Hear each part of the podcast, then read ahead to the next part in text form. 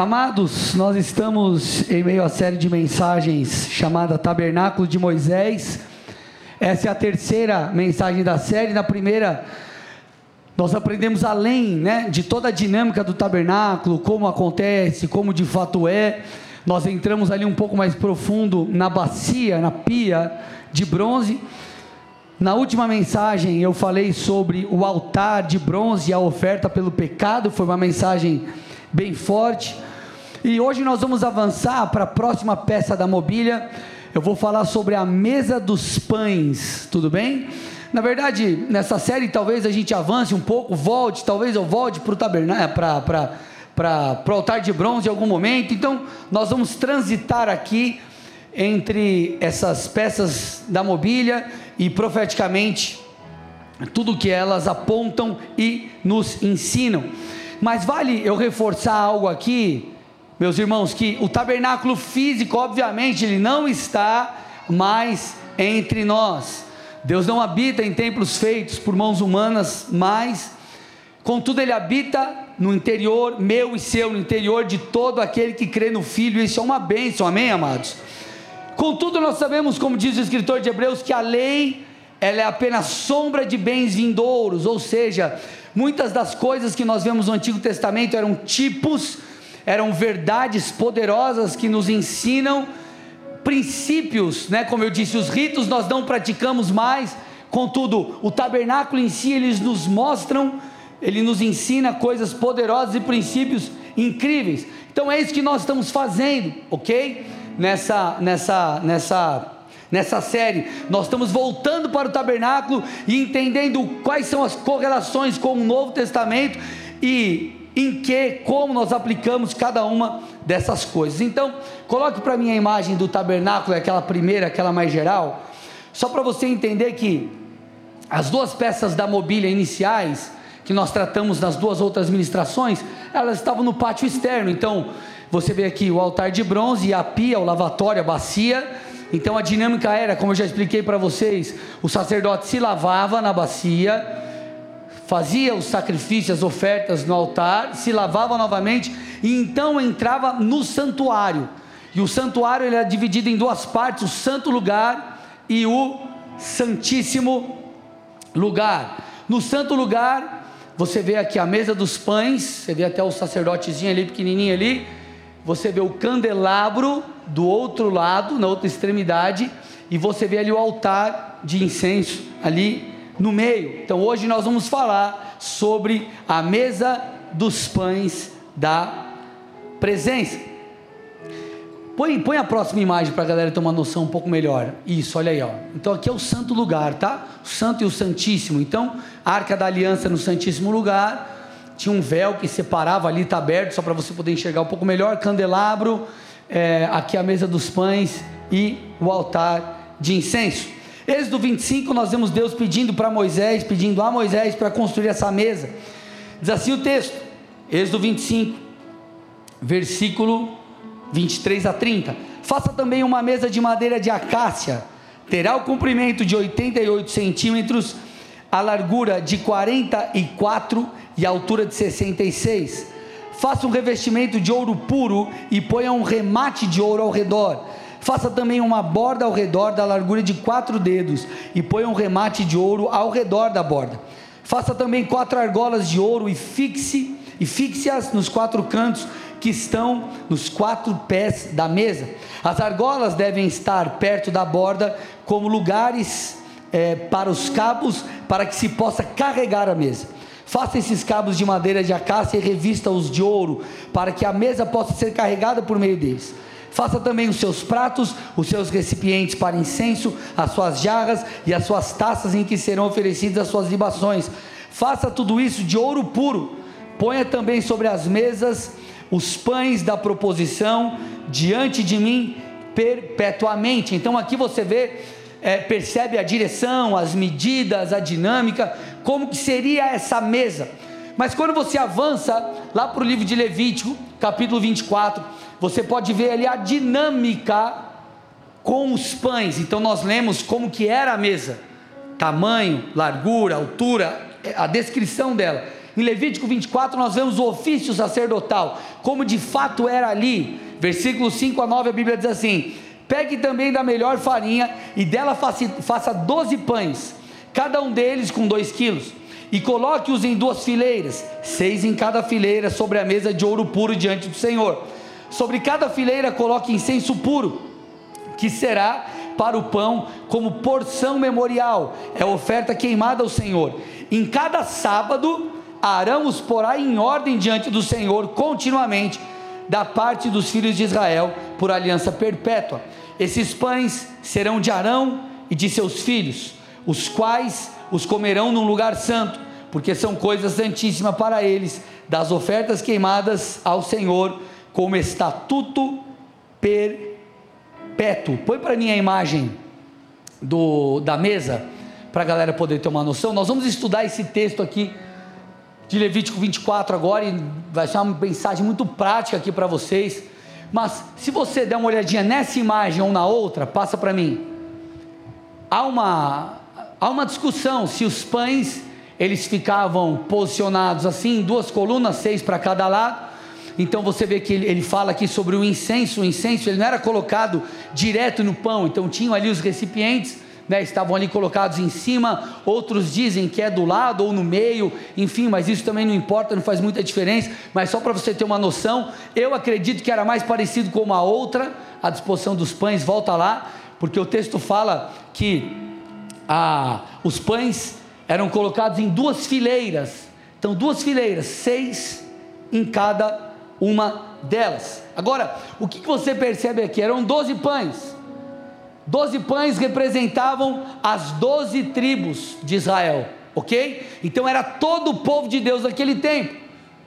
Hoje, profeticamente, isso aponta para o quê? Para todo o povo de Deus, ok? Todos os cristãos, sejam judeus, convertidos ou gentios, enfim, todo aquele que crê em Cristo.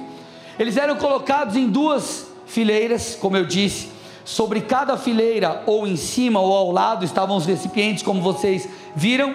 Os pães permaneciam naquela mesa por uma semana e eles eram substituídos. Só que eles não eram, na verdade, apenas trocados, eles ficavam por uma semana. Aqueles pães, eles eram comidos por Arão e por seus filhos, e então substituídos por outros. Detalhe: os pães eles eram sem fermento, tudo bem? Uma das conotações, ou em muitos lugares das Escrituras, fermento faz menção ao pecado, então isso era uma tipologia de que os filhos de Deus, de que o povo de Deus era um povo que precisava viver separado, e por isso que o pão também durava, era um pão sem fermento, por isso que se esperava ali tantos dias. Então, qual é a tipologia do pão? Pão fala de alimento, pão, gente, fala de provisão, provisão física, nosso Deus é o Deus que nos dá o pão de cada dia físico, mas é um Deus também que tem o pão, e esse é o enfoque da palavra de hoje, o pão espiritual. Jesus em João 6,48 disse que Ele é o pão da vida. Então perceba como tudo aponta para Cristo. Então, da mesma forma que o sacerdote comia o pão, o pão estava ali, a provisão de Deus. Jesus disse: Eu sou agora o pão da vida. Ele é o pão vivo que desceu do céu, João 6,51, e ele nos alimenta espiritualmente. Então, passada essa introdução para você entender um pouco como que era a dinâmica ali do ofício sacerdotal, o que era essa mesa e tudo mais, nós vamos agora construir coisas práticas aqui. Vocês estão comigo, gente? Então, primeira coisa que você precisa entender aqui nessa noite é: apenas os sacerdotes comiam desse pão. Lá na primeira mensagem da série, eu mostrei para vocês que quem entrava em todo o tabernáculo não era o povo, ok? Quem estava ali eram os levitas, e dentro da tribo de Levi havia distinções entre os levitas, sendo apenas Arão, sumo sacerdote, e seus filhos aqueles que entrariam no santo lugar. E o sumo sacerdote era o único que entrava uma vez por ano no santíssimo lugar no dia da expiação. Ou seja, o povo não participava do ofício sacerdotal. O povo, eles não eram sacerdotes, eram classes distintas. A única participação que o povo tinha ali era no sacrifício de animais. Eles sacrificavam os animais, colocavam a mão sobre os animais, mas eles não, não, não, não interagiam com Deus como sacerdotes. Então o povo não tinha acesso a esse pão que estava no santo lugar. Inclusive, nem os levitas tinham acesso a esse pão. Lembra que eu falei? Levitas, todos da tribo de Levi, exerciam algum ofício no tabernáculo Contudo, apenas Arão, que também era da tribo de Levi, e seus filhos exerciam o ofício dentro do santuário, ok? No santo lugar. E no Santíssimo era apenas o sumo sacerdote, o maior sacerdote, o principal sacerdote que entrava. Então, até dentro da tribo de Levi, nós percebemos que eles não tinham, senão os sacerdotes, acesso a esse pão. Então, era um grande privilégio para os sacerdotes estarem ali. Era um grande privilégio para o sacerdote poder entrar no santo lugar, poder comer de fato daquele pão. Então imagina, amados, nós, não, nós estamos falando não num grupo de é, dezenas de milhares, centenas de milhares, nós estamos falando de um povo de mais de duas milhões de pessoas, mais de dois milhões. O povo judeu era um povo enorme, então no meio daquele povo existiam poucos sacerdotes. Só estes podiam ministrar diante de Deus no santo lugar, comer do pão da presença. Comer do pão da presença. Contudo, na era da graça, por causa da obra de Cristo Jesus, todos nós fomos feitos sacerdotes. O que, que isso mostra a mim e a você? Da mesma forma que o sacerdote no Antigo Testamento tinha acesso à mesa do Senhor, tinha acesso ao pão da presença, o pão de Deus. Hoje nós temos acesso espiritual ao pão dos céus, a Cristo Jesus. Na verdade, o nosso acesso é, é ainda muito maior, nosso privilégio é ainda muito maior, porque o pão que eles comiam era um pão físico. Aquele pão que o sacerdote comia apontava para Cristo, era uma tipologia de Cristo. Hoje nós temos acesso ao Cristo, nós vivemos debaixo do cumprimento da promessa. O que eles profetizavam, hoje nós temos acesso, irmãos. O que eles profetizavam, que era uma sombra para eles, hoje é a realidade para mim e para você. Então nós temos a possibilidade de conhecer a Cristo, de interagir com Ele, nós temos acesso a Deus. Por isso que Jesus falou: Eu sou o pão da vida. Quem vem a mim jamais terá fome, quem crê em mim jamais terá sede. Eu quero que você tente pensar com a cabeça daquele povo. Quando Jesus disse Eu sou o pão da vida, o povo estava entendendo o que Jesus estava falando, porque Jesus estava fazendo menção ao, a esse pão, Jesus está fazendo menção a um maná, então Jesus estava dizendo: Ei, o pão que vocês tanto buscaram lá atrás era um apontamento profético de mim mesmo. Então Jesus ele era o pão vivo que desceu do céu. Você vê em João 7,37, no último dia, o grande dia da festa, Jesus se levantou e disse: Se alguém tem sede, venha a mim e beba que, que eu estou tentando te dizer, meu irmão e minha irmã? Ter a oportunidade de ministrar diante do Senhor, estar diante do Senhor, é um grande privilégio. Às vezes, eu, às vezes eu acho que parte da igreja de Cristo não entendeu o privilégio que é se relacionar com o Senhor. E eu quero te mostrar aqui, através de alguns textos, esse privilégio. Olha o que Paulo fala para os irmãos de Corinto, 1 Coríntios 1,18. A palavra da cruz, então ele está fazendo a distinção entre dois povos: os salvos, os que creem, os que conhecem Jesus e os que não conhecem Jesus. Perceba, olha o que ele está dizendo, igreja. A palavra da cruz é loucura para os que se perdem, mas para nós que somos salvos, ela é o poder de Deus. Quantas vezes você já tentou explicar algum princípio espiritual? Quem já tentou explicar algum princípio espiritual para alguém que não é crente? Essa pessoa não entendeu nada, entendeu nada que estava falando. Que que nada jejum, que não é de jejum? Vamos passar fome? Esse negócio de ir para a igreja, de não sei o que, de não sei o que lá, que, que, que essas coisas aí? Isso é loucura, é coisa de gente doida. Você virou beato, virou, começa a te chamar de um monte de coisa. Ô pastorzinho, o pessoal tira sal com você. É loucura, mas para aqueles que são de Cristo é o poder de Deus. É a vida de Deus. Porque eu estou indo em direção a alimentar-me do pão vivo que desceu do céu. Por isso que Paulo, se você avançar um capítulo, capítulo 2, versículo 14 de 1 Coríntios, ele fala assim: ó, a pessoa natural, versículo 14, não aceita as coisas do Espírito de Deus, porque eles são loucura, e ela não pode entendê-la porque ela se discerne espiritualmente. O que ele está querendo dizer? A pessoa natural. Quem é a pessoa natural? É a pessoa que não se converteu, não nasceu de novo, não foi regenerada. Porque entenda uma coisa: quando você confessa a Cristo, entrega a sua vida a Jesus, se arrependendo dos seus pecados, espiritualmente você nasce, você é regenerado, é como se o seu espírito agora estivesse ativado. Você então pode se relacionar com Deus. Mudou todas as coisas dentro de você, você se tornou uma nova criatura. Por isso que você discerne as coisas espirituais, elas fazem sentido. As pessoas que não servem a Deus, isso não faz sentido. Por isso que nós precisamos orar, pregar a palavra, porque elas têm um encontro com Deus e tudo mude. Então a mensagem da cruz é loucura para os que se perdem, mas para nós é a vida de Deus. Olha o que Paulo fala sobre os cristãos, ele fala assim, ó, 1 Coríntios 2,16: Pois quem conheceu a mente do Senhor, nós, porém, temos a mente de Cristo. Então ele está falando assim, ó, versículo 14, um é continuação do outro. 14, ó, a pessoa natural não aceita as coisas do Espírito, é loucura. Eles não podem entendê-las, porque elas se discernem espiritualmente. E aí o 16 ele fala isso que a gente acabou de ler. Nós temos a mente de Cristo. Então ele está dizendo, por isso que as coisas da palavra fazem sentido, por isso que as verdades morais de Deus fazem sentido. O que, eu estou tentando te dizer, gente? É um privilégio conhecer a Deus.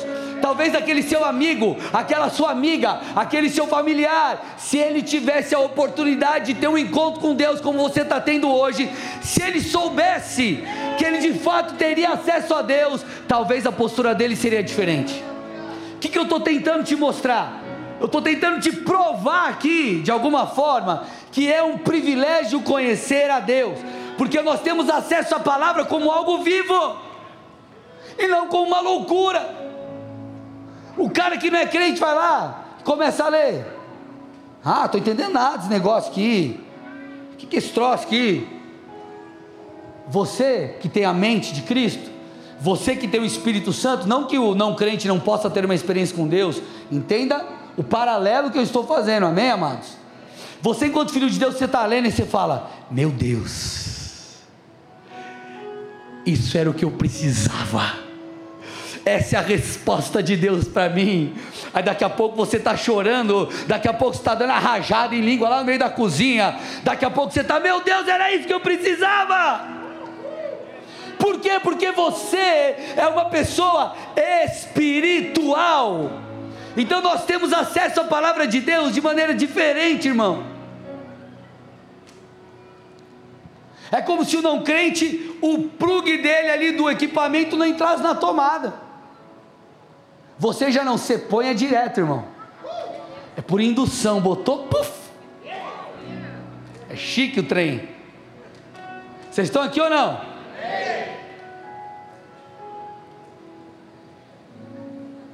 Nós somos o povo da aliança. Nós somos aquele que tem a oportunidade de entrar no santo lugar e comer o pão da presença. Você é aquele que tem a oportunidade de estar à mesa com o Senhor. Você é aquele que tem a oportunidade de receber a vida de Deus e muitos negligenciam isso. Quantos não desprezam a leitura bíblica, desprezam os cultos, desprezam a, a liberdade que tem no Senhor? Eu quero que você tente se imaginar como um judeu nos tempos de Moisés. A Bíblia não diz isso, mas eu estou conjecturando aqui, uma, fazendo uma história, vamos imaginar aqui. Você acha que os irmãos das outras tribos não ficavam pensando, cara, Como que é entrar naquele lugar? Como que é entrar ali? Como que funcionava? Como que não deve ser estar, estar diante da, da, da mesa dos pães? Como deve ser estar diante da presença de Deus? E os sacerdotes, eles tinham esse privilégio. Contudo, agora a coisa mudou.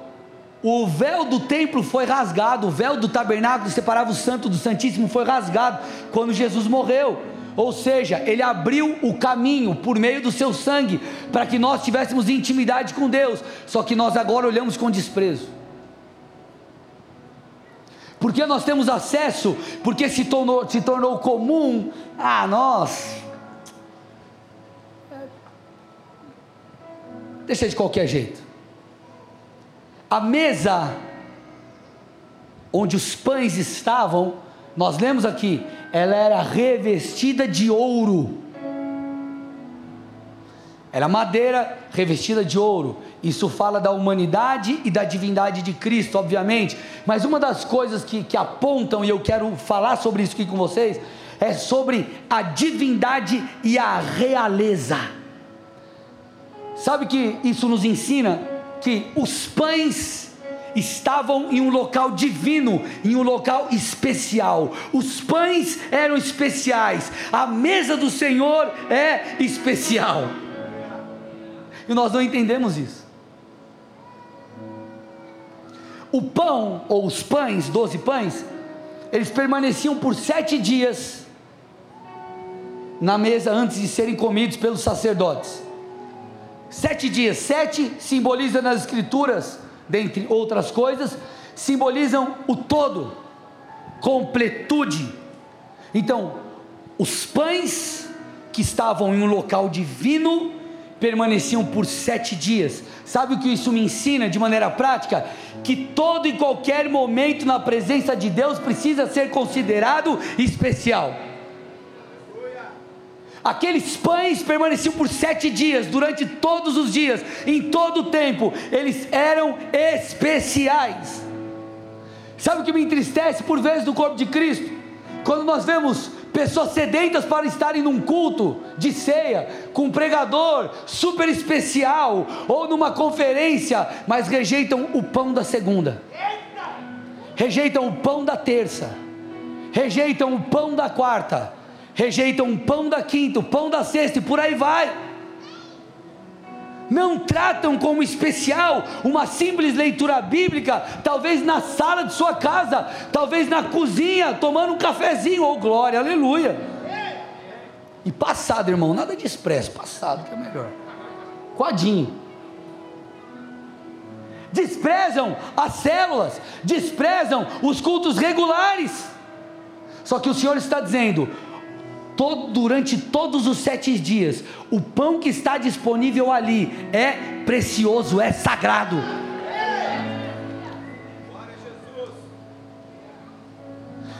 Deus tem uma porção diária para mim e para você.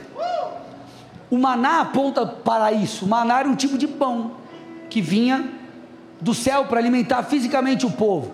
Todos os dias o povo buscava o maná e comia. Se o povo não comesse aquele maná, ele perdia não tinha como estocar, não tinha como guardar, era uma das leis do Senhor.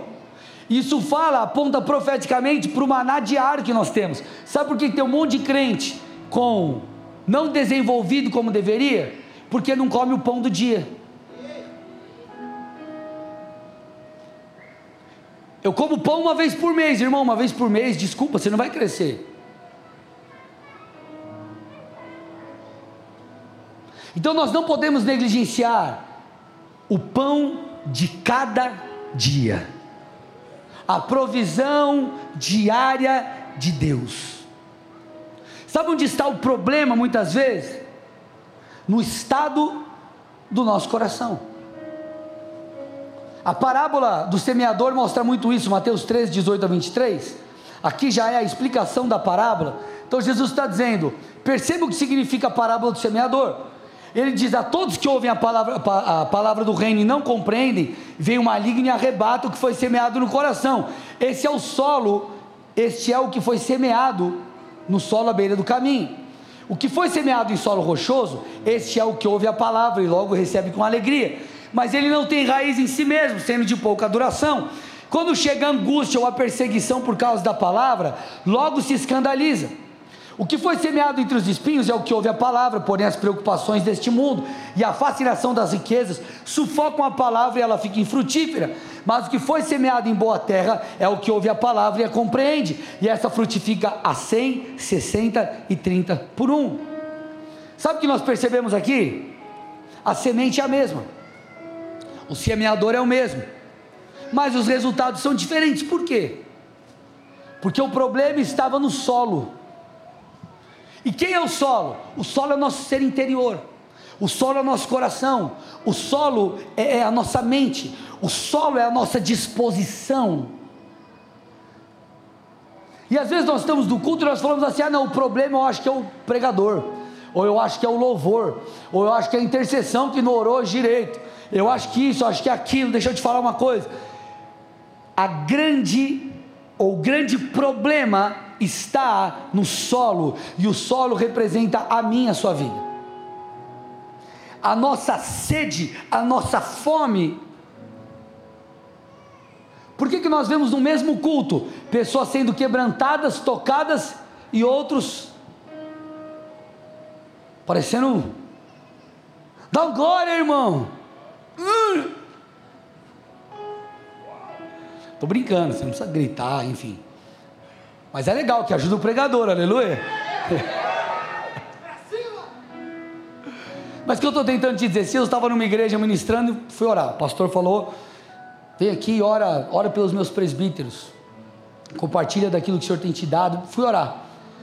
E obviamente existem N fatores que determinam uma pessoa receber algo ou não.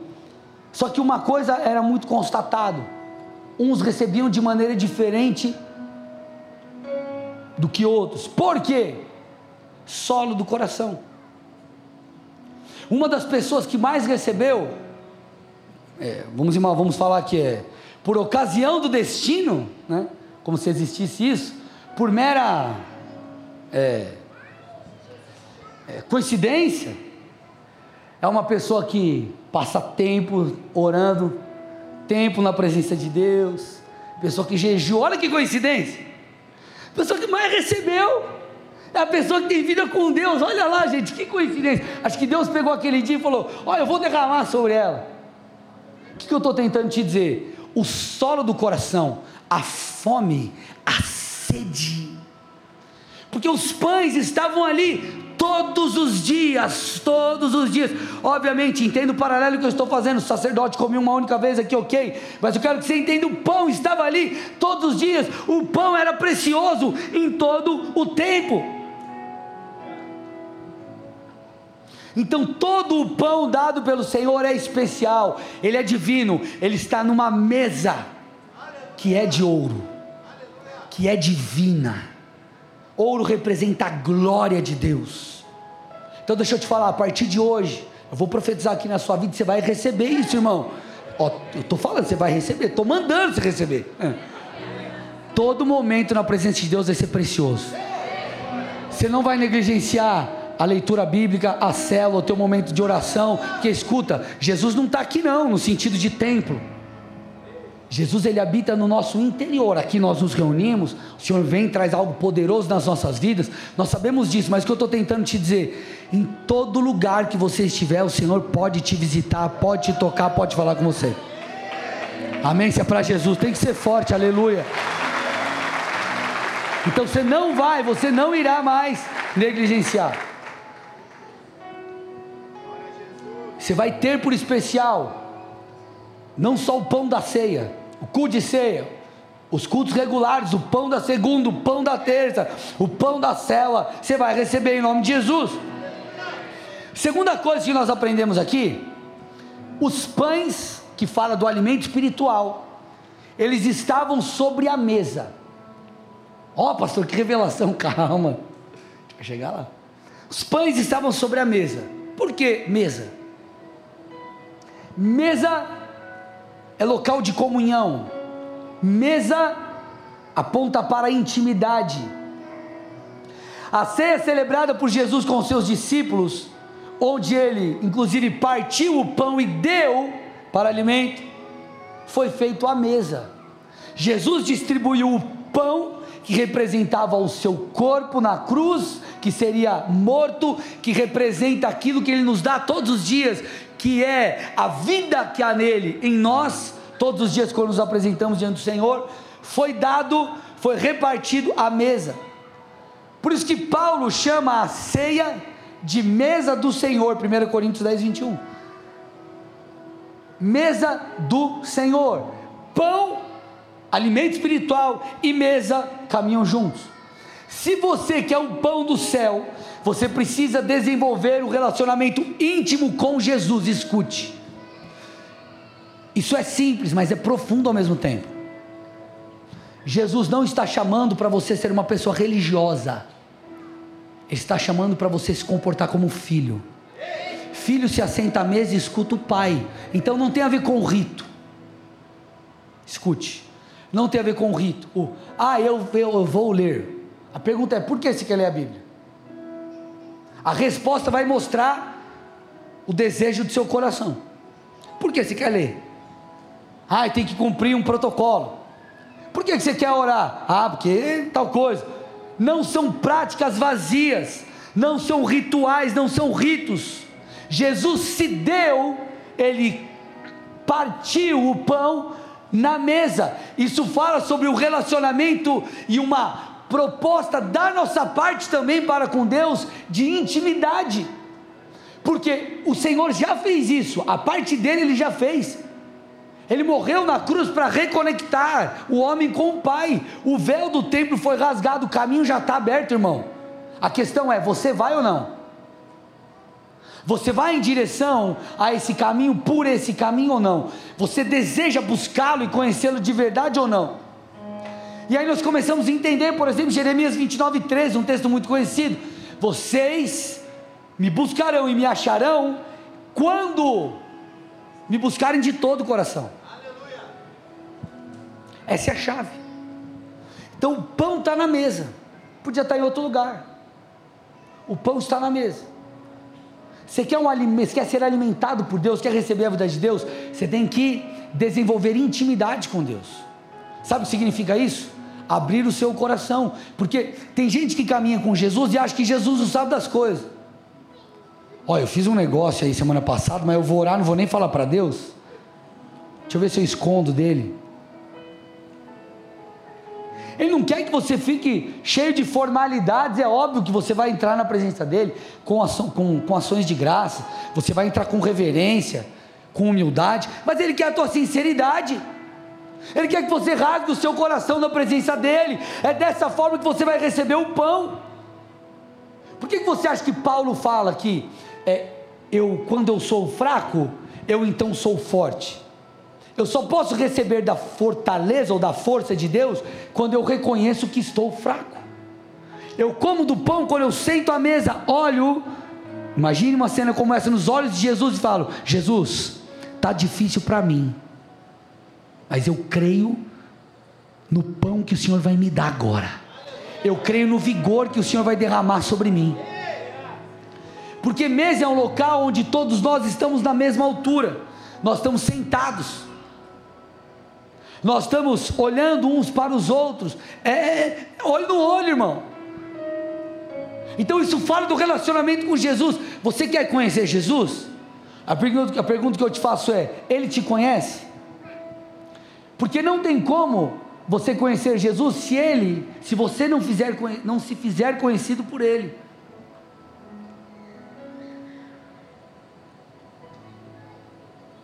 Quando nós vamos muitas vezes, a conotação que a Bíblia traz para a intimidade, sabe qual é? Que nós fazemos essa conotação de intimidade com Deus, busca a Deus. A palavra usada é, é a mesma utilizada para falar sobre a relação sexual, que é o nível mais alto de intimidade entre duas pessoas, onde ambos estão despidos. Então, na presença de Deus, não cabe falsidade. Você tem que sentar e falar: Senhor, eu me desarmo e eu me apresento diante de ti. Eu rasgo meu coração na sua presença. Sem isso, você não vai se alimentar do pão, porque o pão está na mesa. Sabe qual que é o problema de muita gente? Eles não querem sentar à mesa, eles querem passar no drive. É o crente do drive. Drive-thru, quer sentar lá, passar lá e falar: Ah, Jesus, é número um. E não dá para ser só o número um, né, irmão? Tem que ter o sorvetinho, batatinha. É a coquinha zero para dar equilibrada, aleluia. É como aquele crente que é o, é o crente. Clica no link, já viu o crente? Clica no link? O crente clica no link é aquele crente que. Como que é a vida dele com Deus? É dar um play no YouTube, enquanto está fazendo outra coisa, assiste um vídeo de três minutos e tá bom, tá tudo certo, resolvi minha vida me alimentei espiritualmente. Pastor, você é contra a internet? Claro que não, tem um canal que por sinal tem muita coisa boa lá, eu sou super a favor disso. Tudo isso é bênção e é importante, mas isso não substitui o senta aqui, filho. Mesa não é local, você não come andando, você come sentado.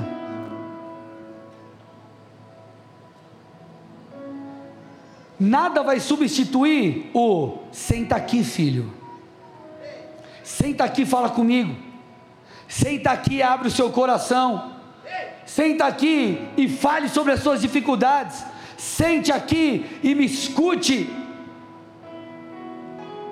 Por isso que Jesus, quando nos ensinando a orar, ele falou sobre um tipo de oração, que não é oração de petição. Você pode pedir coisas para Deus em qualquer lugar no ônibus, correndo, na academia, qualquer lugar, dirigindo. Você pode pedir coisas a Deus onde você quiser. Só que Jesus falou de um tipo diferente de oração, Mateus 6, versículo 6. Ao orar, entre no seu quarto e feche a porta. E busque ao seu pai em secreto, porque o Deus que te vê em secreto vai te recompensar. O que, que ele está dizendo? Ele está dizendo que existe uma dinâmica além da oração, que é a oração onde o pai que está em secreto te vê. que a oração onde você vai em busca do pão. Isso fala de intimidade, por isso que nós vemos na mesa os pães associados com o incenso. O incenso fala das orações. Isso aponta para as orações.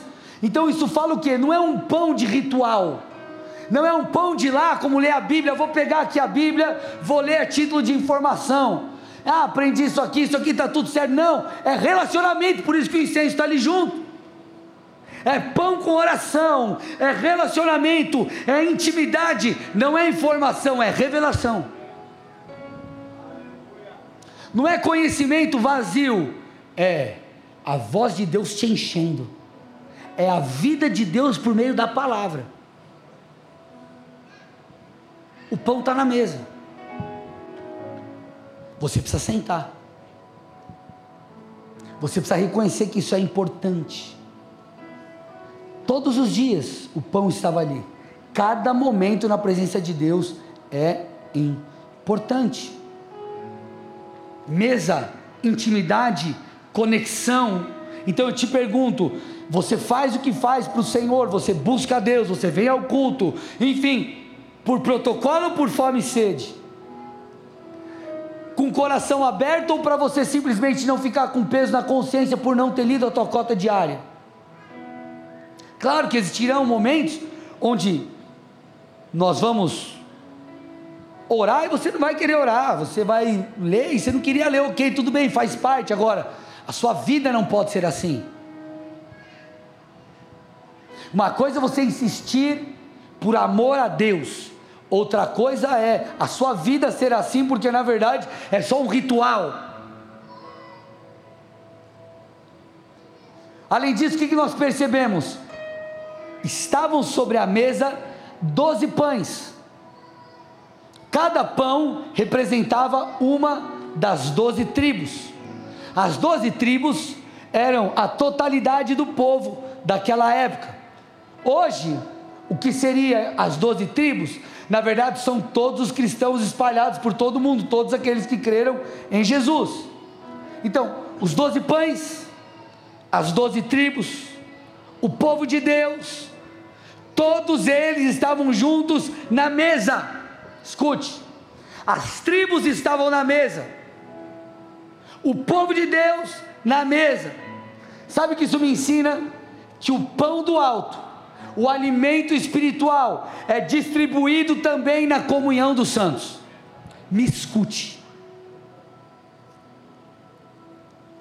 Nós vivemos em dias onde as pessoas são cada vez mais individualistas. Eu falei aqui, né, usei o exemplo aqui de vídeos, de YouTube, tudo mais. Só que quem é o crente mais raiz do tempo que não era da internet? Se você quisesse aprender a Bíblia, você tinha que vir para onde? Para a igreja. Hoje, você tem um zilhão de pastores e pregadores na internet. Só que nós achamos que isso é, que isso é suficiente. E nós nos esquecemos que tudo que nós recebemos, nós recebemos porque Deus deseja nos dar. Deixa eu te falar uma coisa. Quantas vezes você já percebeu, líderes aqui, eu percebo muito isso na minha vida. Eu estou lá, por exemplo, estou lá no meu escritório, aí eu tenho um livro lá que eu nunca tinha lido. Eu estou lá, estou tendo meu tempo com Deus, aí do nada vem aquela vontade de ler aquele livro. Oh, que vontade, olha que coisa, que coincidência. O livro vem e traz a revelação que eu precisava, o Senhor traz a direção para a igreja, algo que eu tenho que compartilhar, e por aí vai. Deixa eu te falar uma coisa: é Deus que guia as nossas vidas. Então, se é Deus que guia as nossas vidas, não tenta lutar com Deus, não tente fazer do seu modo, você tem que fazer do modo de Deus. E se Deus tem um modo de fazer com que seus filhos desenvolvam a salvação e cresçam, não queira você achar que você está certo ou eu achar que eu estou certo. Ah, não, mas eu sei, eu, eu, eu, vou ler a Bíblia uma vez no mês, vou num culto do mês, e tá tudo, Deus está tudo certo. A Bíblia não fala que é isso. Não, eu acho que eu não preciso me envolver com ninguém, não preciso congregar em nenhum lugar, eu, eu vou cada hora numa igreja, e está tudo certo, Deus, enfim, está tudo bem. Não está tudo bem, está errado. Porque não é essa a direção bíblica. Você não tem que conduzir a sua vida segundo o seu achismo, é segundo o que a Bíblia diz. E o que, que a Bíblia diz? Na mesa estavam as tribos, onde o pão era distribuído. Tribo, povo, mesa, alimento, tudo junto. O pão do alto, o alimento espiritual, aquilo que você precisa é dado através, muitas vezes, do seu irmão. Será dado muitas vezes através do outro Aí você está lá orando, Jesus, por favor, fala comigo. Deus não fala. Deus só está esperando, às vezes, você ir para a célula, ir para o culto, congregar, fazer parte do corpo. Aí você está brigando com Deus. Olha para o irmão do seu lado e fala: será que o pastor está falando de você?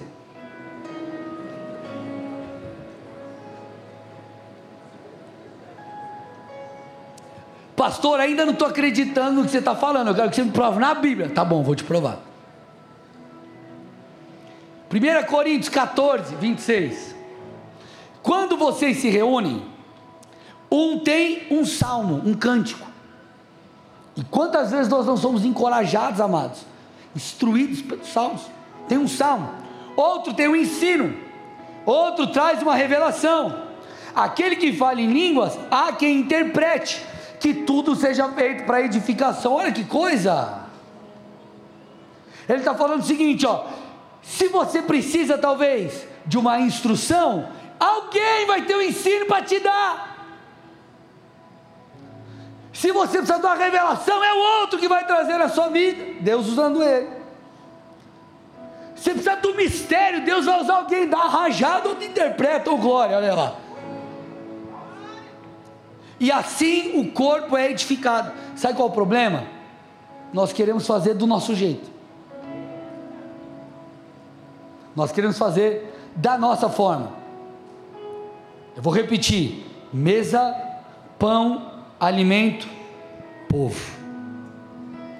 Salmo 133, 1 a 3.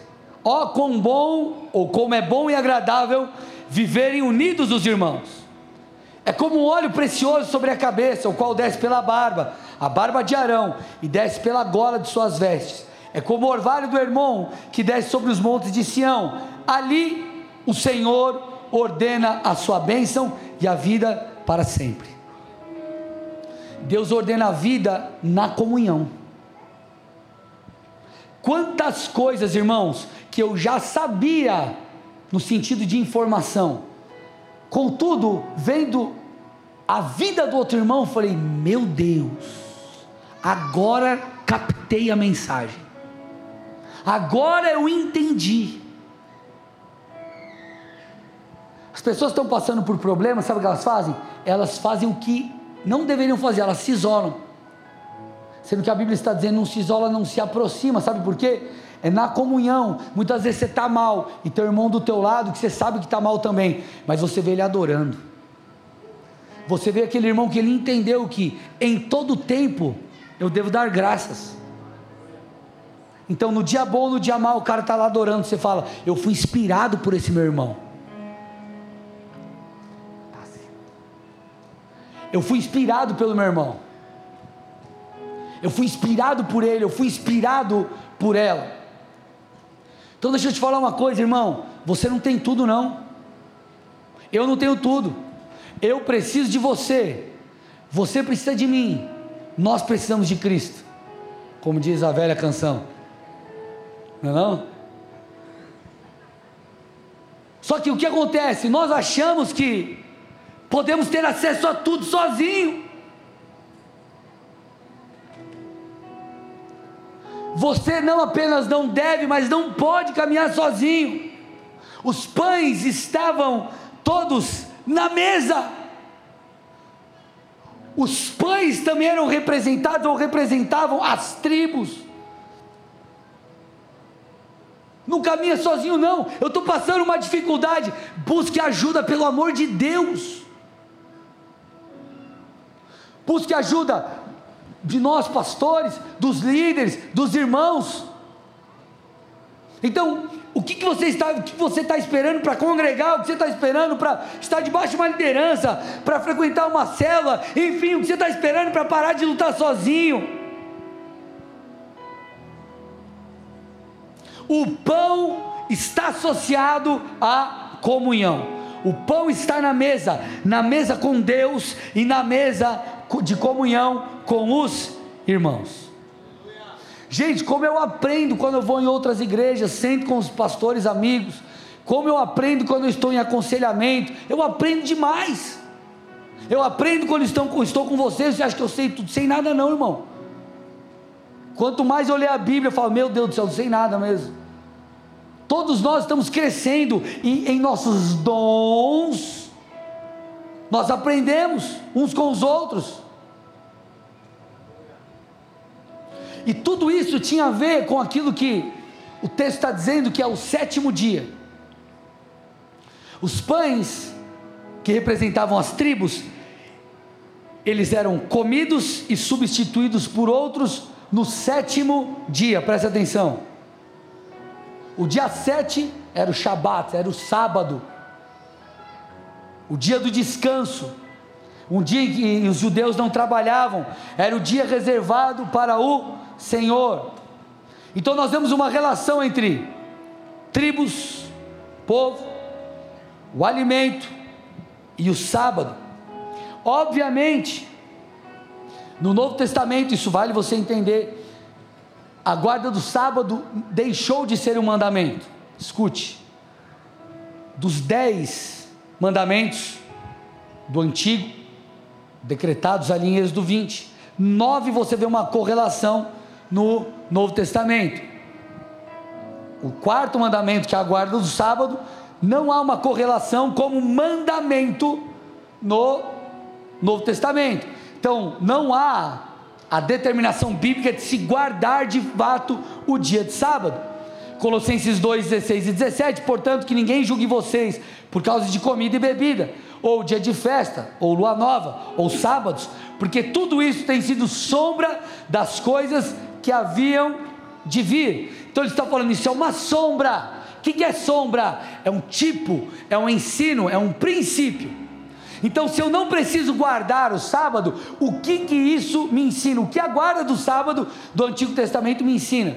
Uma das coisas é que eu devo congregar. Eu devo separar um dia para o Senhor. Porque vamos lá, um dia para também ter comunhão com os irmãos. Porque se eles não trabalhavam, o que, que eles faziam o dia inteiro? Dormia? Acho que sim, pastor, eu dormiria. Era o dia para o Senhor e o dia de comunhão. Então isso ensina uma das coisas que nós devemos congregar, que nós deveríamos nos reunir com todas as outras tribos. Por isso que você vê Hebreus 10, 25, não deixemos de congregar, como é costume de alguns. Obviamente, depois do Novo Testamento, você vê a igreja se reunindo aos domingos, e não mais ao sábado, como os judeus faziam, porque esse foi o dia que Cristo ressuscitou. Você pode ver isso lá em Atos 20, versículo 7, ou Mateus 28, versículo 1. Mas isso tem tudo a ver com um detalhe dado ao Senhor sobre a mesa dos pães. Levítico 24, verso 8 diz: Em cada sábado, escute isso, Arão os porá em ordem diante do Senhor, continuamente da parte dos filhos de Israel, por aliança perpétua. Sabe o que ele está dizendo? Os pães eram comidos. Põe a imagem para mim dos seis lá. E os pães eram colocados em ordem. Escute. Escute. Para ter mesa tem que ter ordem. O pão tinha que ser colocado em ordem, disposto da maneira correta. Profeticamente, as tribos, o povo de Deus precisa entender que há ordem que o nosso Deus é um Deus de ordem, é um Deus organizado, é um Deus que estabelece uma dinâmica e uma rotina para ter alimento espiritual, para agradar a Deus, para honrar a Deus, precisa ter ordem. Pão está associado à ordem. O povo de Deus, as tribos precisavam estar ordenadas. Sabe o que isso fala, o que isso ensina? Isso confronta aqueles que eu já disse, que vão à igreja apenas quando sentem vontade, leem a Bíblia apenas quando é conveniente, oram somente quando precisam de uma bênção. São pessoas sem ordem. Deus conclama as tribos a estarem em ordem, a disposição do acampamento apontava para uma ordem, as, os, o, o povo precisava estar distribuído de maneira específica, assim como o Senhor disse. O povo de Deus tem que ter ordem, tem que ter rotina, tem que ter uma sistemática de vida. Entenda, amado. Aqui eu estou falando de perfil, ser um cara mais organizado, desorganizado não é isso. Eu estou falando de vida com Deus, de rotina, de sujeição àquilo que a palavra diz. Quando o Senhor foi multiplicar os pães e os peixes, multiplicaram o que, gente? Os pães e os peixes. Olha o que ele mandou fazer, Marcos 6, 39 e 40. Então Jesus lhes ordenou que todos se assentassem em grupos sobre a relva verde, e eles o fizeram, repartindo-se em grupos de 100 e de 50. Para que o pão fosse multiplicado, precisaria existir ordem. Sabe por que talvez o pão espiritual não foi multiplicado ainda na sua vida? Porque não tem ordem. Como que você vai receber mais de Deus se você não tem uma rotina com o Senhor?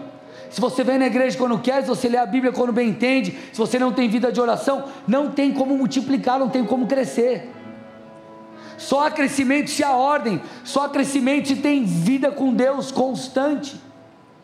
Quando você olha para uma criança, você não chega para o teu filho e fala, filho, come o que você quer quando você quer. Você vai lá e fala, piá, você vai comer. Esses dias, acho que foi no aniversário do Deco. Tava um, um dos uma das crianças aqui, amiguinhas, um dos amiguinhos dele aqui, lá em casa. E aí, é, você fez, foi brócolis que você fez, né? Foi, tinha no almoço, tinha brócolis lá, alguma coisa assim no almoço lá. Tinha brócolis que a gente ia comer. Aí a criança pegou e comeu. Aí o pastor falou: Você come brócolis? Tipo, que bonitinho. Aí ele falou assim: Minha mãe não me dá opção. Esse piá é bom. É desse jeito aí mesmo. Não me dá opção. Posso falar uma coisa aqui? E nós achamos que nós temos opção na vida com Deus. Você acha que você tem opção de ler a Bíblia quando quer, ir no culto quando quer, orar quando quer, fazer do jeito que você quer. Deixa eu te falar, enquanto você não entender que o pão está na mesa, na mesa com Deus, na rotina e na mesa da comunhão com os irmãos, você não vai crescer. Você vai ser um crente com debilidades, um crente com falta de coisas. É igual o cara que vai na academia, que o cara é monstro aqui embaixo é os gambitinhos. O cara está apavorando. Regatinha,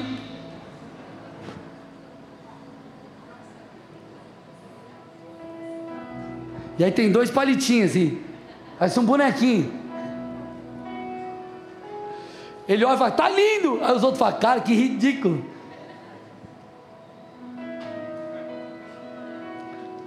Tem uns caras que não gostam de treinar perna aí que eu sei. Né, pastor Marcelo? tô brincando. Você treina, você... tô zoando. tô zoando, tô zoando.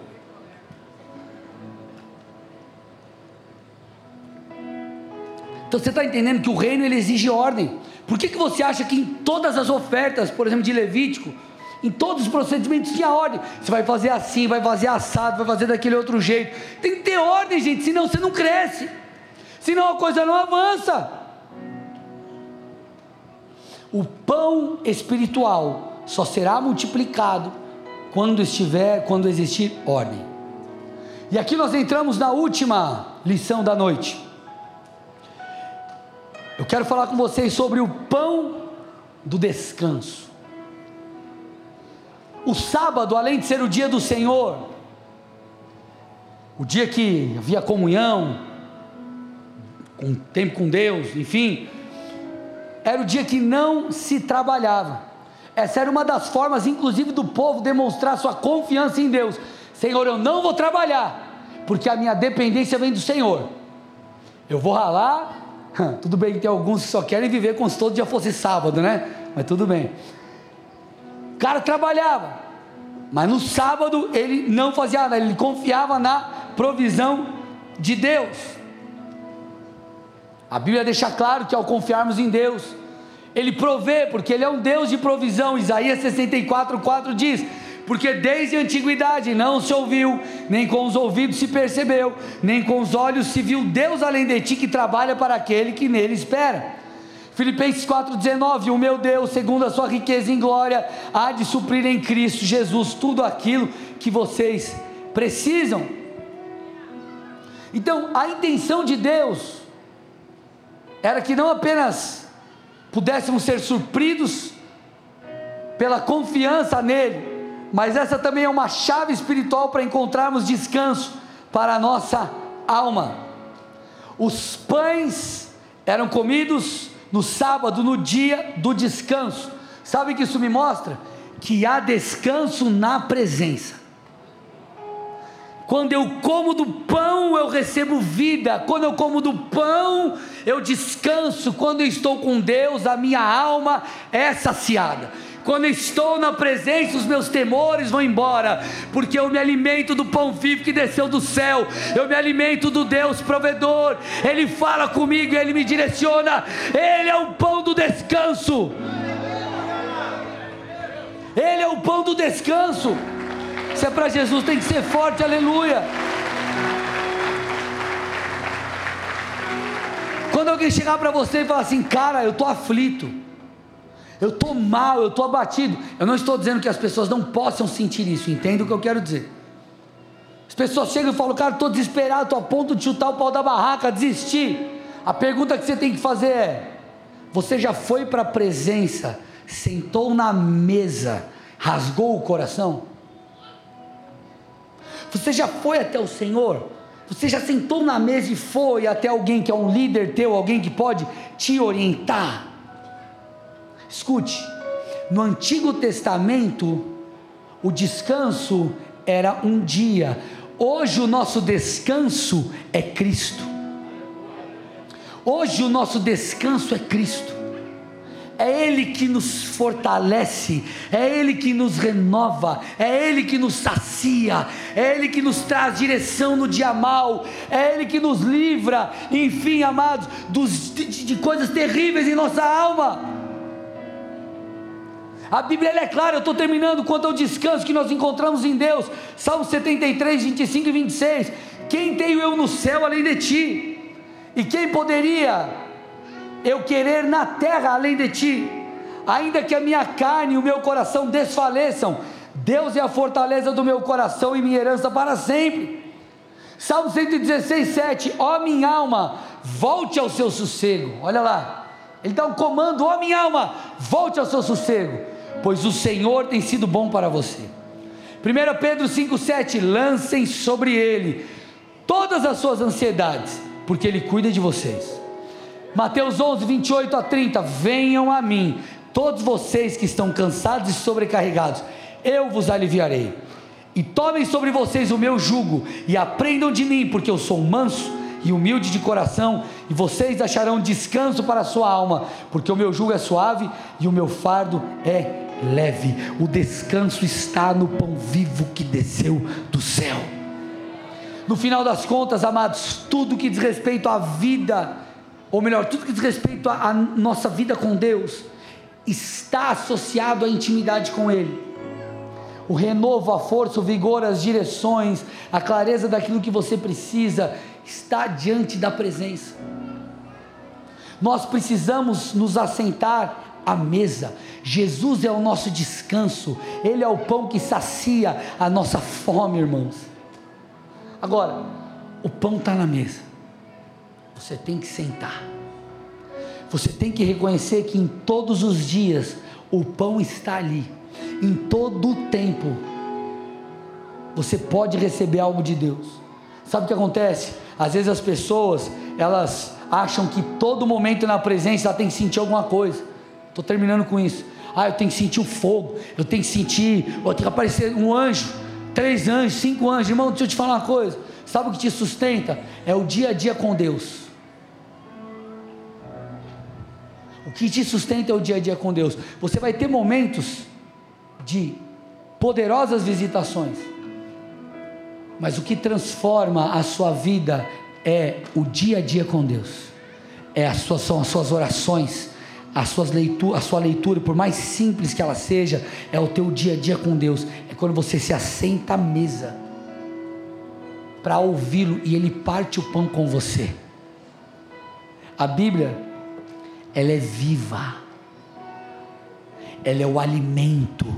Ela penetra na divisão de alma e espírito e rasga o nosso coração.